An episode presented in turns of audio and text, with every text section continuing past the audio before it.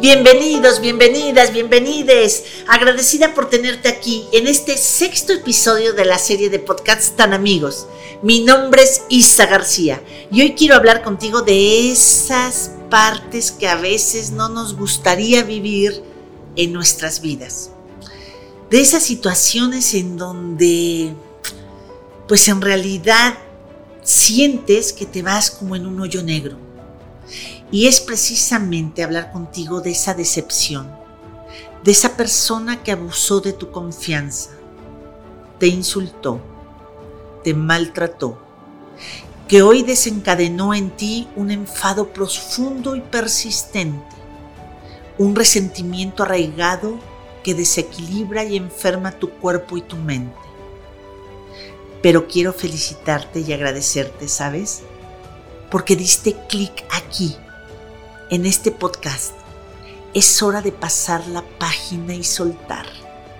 Sé que no es fácil, pero para eso recuerda, recuerda siempre que tú y yo seguimos siendo tan amigos como siempre. Comenzamos. Bienvenidos a Tan Amigos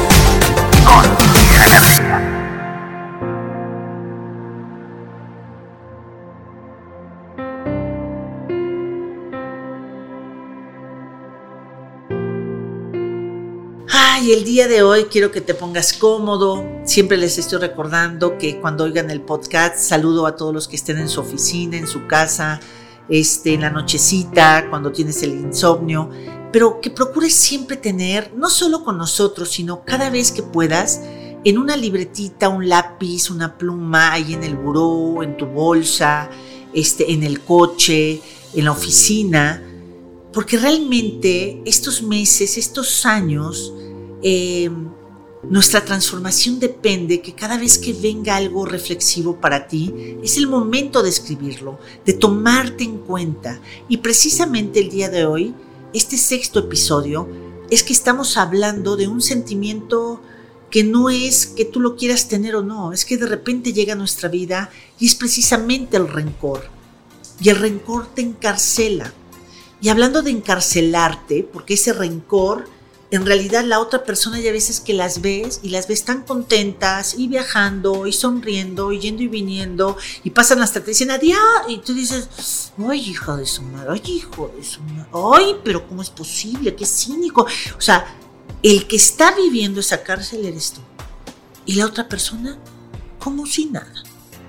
Y por eso te quiero contar precisamente esta metáfora, esta fábula, mejor dicho, que ejemplifica muy bien lo que es el rencor y cómo lo vive una persona y te la voy a contar. Dos hombres habían compartido injustamente una celda en prisión durante varios años, soportando todo tipo de maltratos y humillaciones. Una vez en libertad, se encontraron años después.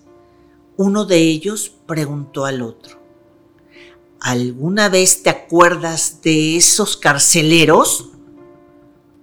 Y le contesta, no, gracias a Dios ya los olvidé. Contestó, ¿y tú? Platícame. Yo continúo odiándolos con todas mis fuerzas, respondió el otro. Su amigo lo miró unos instantes y luego le dijo, ¿sabes?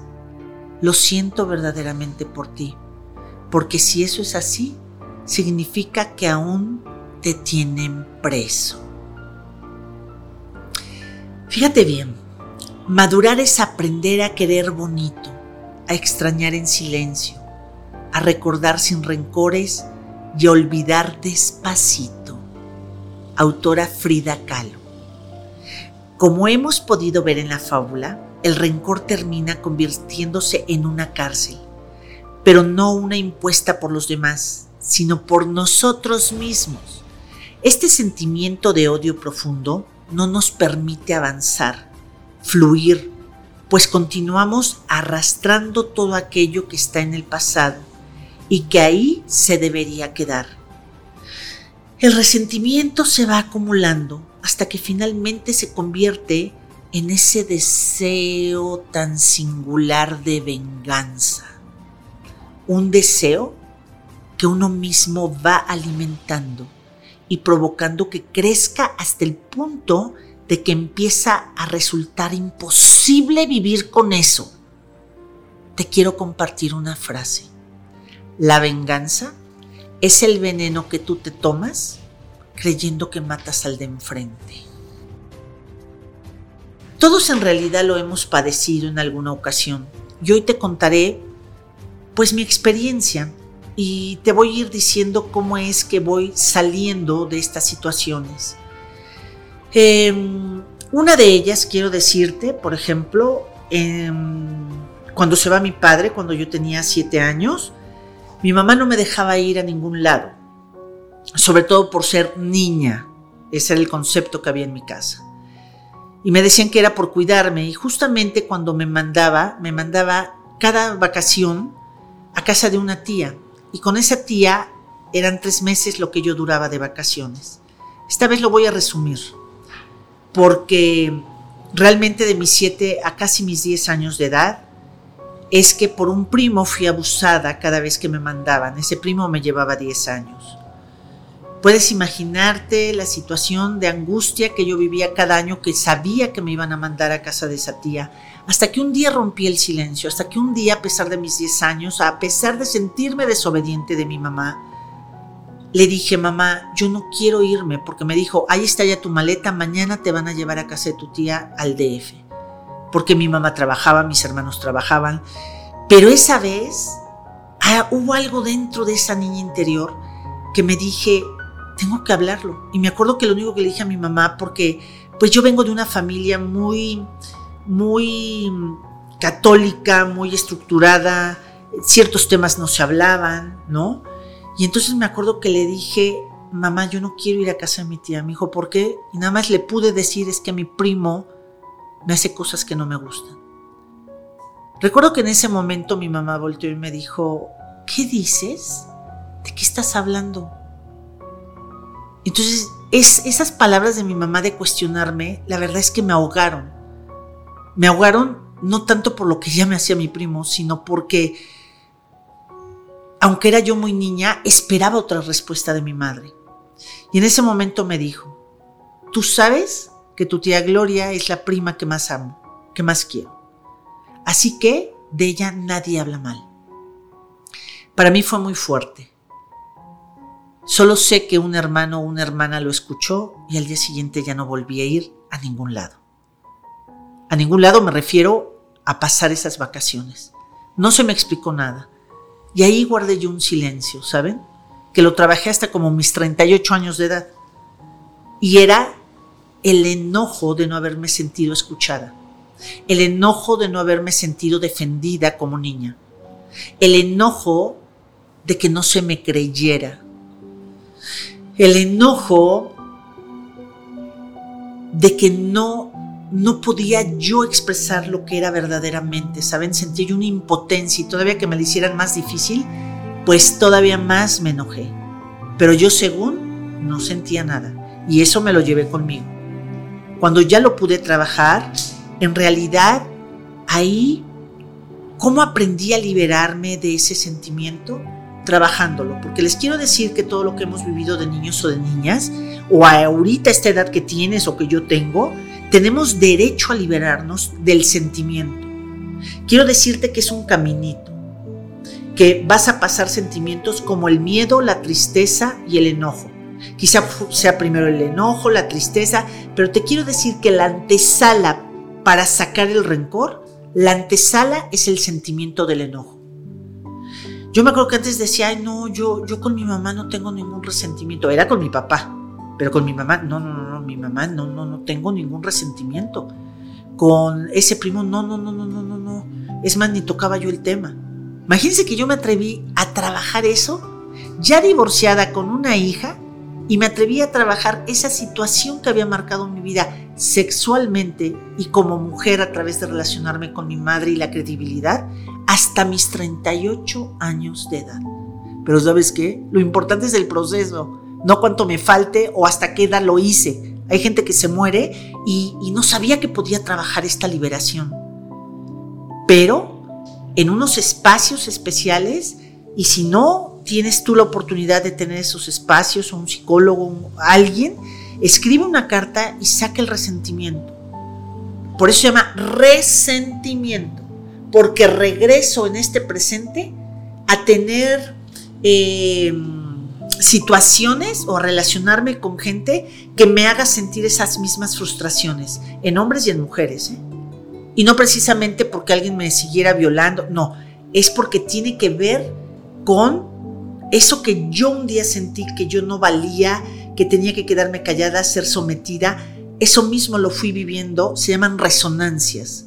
Cuando tú tienes una vivencia y no la trabajas, no la hablas y no le das derecho a esa niña o esa mujer o ese niño o ese hombre de hablarlo a ese joven, de decir, esto me entristeció, me dio miedo, pero me enoja que no fui escuchada. Me enoja, un día tuve que trabajarlo en un ambiente donde lo importante no es que te oiga tu papá o tu mamá o que vayas y les rompas la cara. No, no se trata de eso el perdón. Siempre te voy a invitar a que las transformaciones se hacen desde y para el amor. Tienes derecho a sacar la rabia, a llorar, a sacar ese enojo. ¿Y no sabes qué sientes en el momento? Que te encuentras contigo misma y ya que liberaste ese resentimiento, es tan hermoso saber que tu corazón, tu alma, nada ni nadie la ha podido ensuciar. Nada ni nadie ha podido abusar de ti. Eso fue una experiencia humana para desarrollar los límites, para desarrollar tu fuerza, para desarrollar una madurez. Y es aquí de que ahí es donde abres conciencia y te das cuenta de muchas cosas. Cuando yo tenía 37 años y puedo trabajar esto, es que me di cuenta de muchos peligros que probablemente podía tener mi hija. Pude tener unos ojos más puestos en mi hija porque era muy chiquita y entonces pude acompañarla, pero ya como la mujer que era yo a mis 38, más no como una niña herida, violentada, y enojada, con ese resentimiento, ¿sí? Porque entonces ponía yo más en riesgo a mi hija. En el momento que tú maduras y que sanas y abres conciencia, y abrir conciencia es darme cuenta de, es cuando tomas esos beneficios y entonces un día aprendí que ese enemigo o que esa parte de mi madre que me había lastimado fueron mis grandes maestros de hablar las cosas, de poder no someterme a situaciones de presión por tener miedo a ser abusada. Esto te lo comparto desde mi corazón y así te puedo decir que he tenido muchas vivencias a, lo largo pues de estos 55 años hasta con clientes que no sé en qué, fíjate que algo que aprendí con todo esto cuando fui sanando es, no tengo por qué quedarme en un lugar donde ya se acabó el tiempo de estar y puede ser con un amigo, con una amiga, con un cliente. Hay momentos en que ya te tienes que retirar. Y si no comprendiste que ya te tenías que retirar, ¿qué crees? La vida te va a poner circunstancias en donde te hagan groserías, en donde yo me sentí traicionada, en donde yo sentí que me corrieron, en donde yo sentí otra vez ser la víctima. Pero cuando te vuelves el protagonista de tu vida y sanas a esa víctima de esa historia, te das cuenta que hubo muchos avisos y la que se traicionó por no salirse antes fui yo. Ya cuando soy adulta, cuando era niña, pues qué podía hacer, ¿no?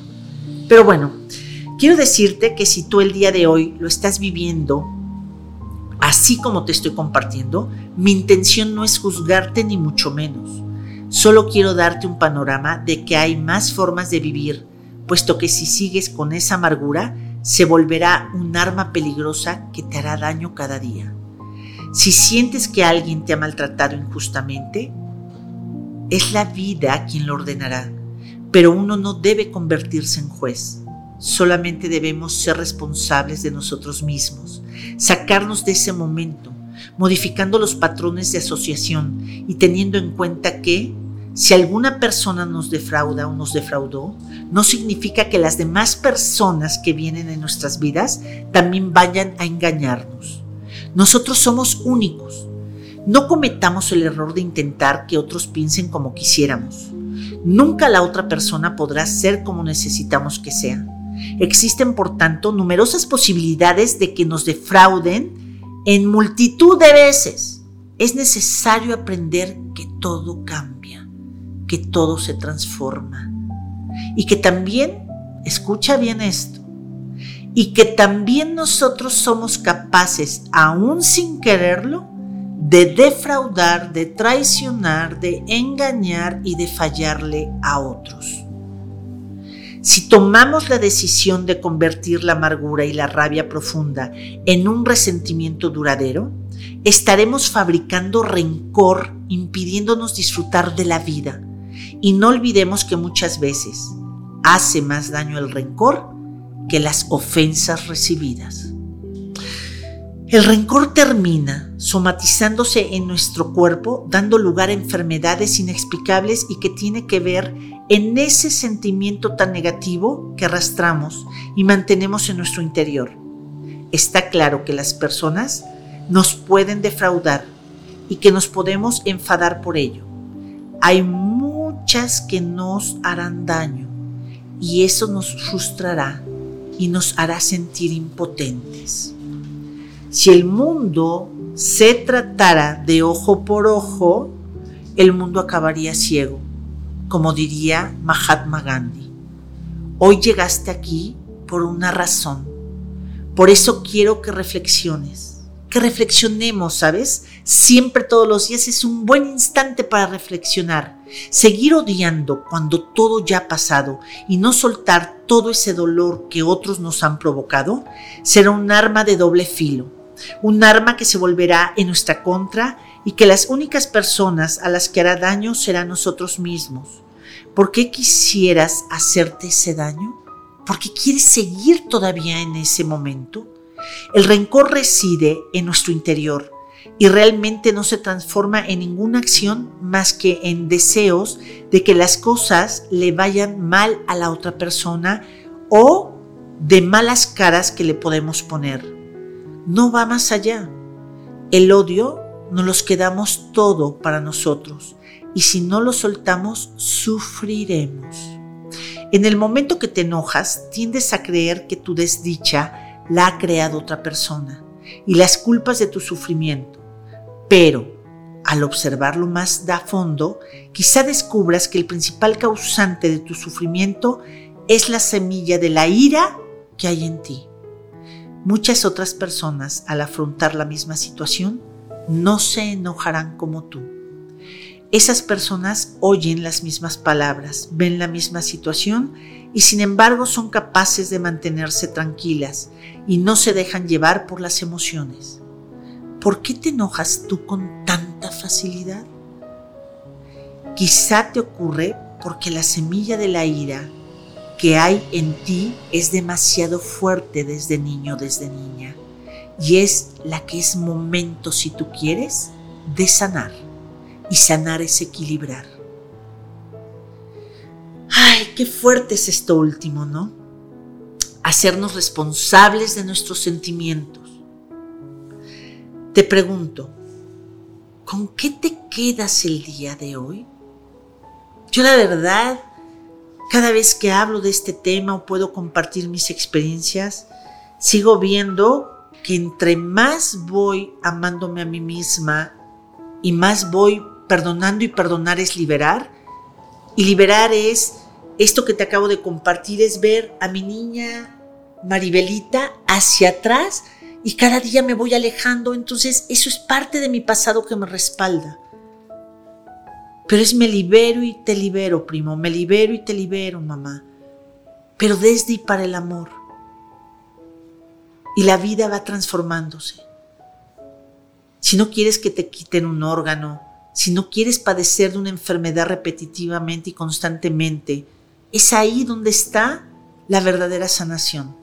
En ver qué cosas tienes que exteriorizar porque tenías razón, primero, esto, esta parte que estoy hablando, no quiero que se confunda en que, ay, no, a mí nadie me hace daño. No, ay, qué bueno que me, traicioné, me traicionaron. Ay, qué bueno que mi primo abusó de mí. No, no. Tienes derecho a expresarlo, a sacarlo, el enojo, la tristeza, el llorar, el desacomodarte. ¡Ah! Sale de ti. Y ahí es donde te espera una nueva vida es donde vas a reconciliarte con tu salud física, mental, espiritual, económica y con tus relaciones sociales y de pareja en la vida. Yo quiero decirte que no te olvides de compartir qué opinas a través de nuestras redes sociales, qué te está pareciendo nuestros episodios, en qué te están sirviendo, qué te gustaría que habláramos en los siguientes episodios. Encuéntranos con el arroba Training o con arroba tan amigos. Recuerda que somos un espacio para ti, para abrir conciencia y aclarar tus dudas. Vive tu vida en equilibrio. No olvides que cada día, miércoles, es que sale un nuevo podcast. Hemos llegado al final y quiero agradecer precisamente a mi queridísimo Fer Valdés que está en los controles y que está en toda esa producción de audio, video y de ver cómo es que puede llegar más a tu corazón este podcast. Muchísimas gracias Mon por coordinar, por ser la guionista, por estar viendo que nada falte y que vaya dirigido todo este tema a los jóvenes, a los adultos, a gente de tercera edad, a que todos les llegue a su corazón y puedan transformarse. Y gracias a todo el equipo, a mi queridísimo Kevin, Angie, a Normita, que siempre también están atentos de todas nuestras redes sociales. Somos un gran equipo a tu servicio. Y recuerda, siempre, todos los días, en cada instante, a seguir siendo tan amigos como siempre. Hasta la próxima. Bye bye.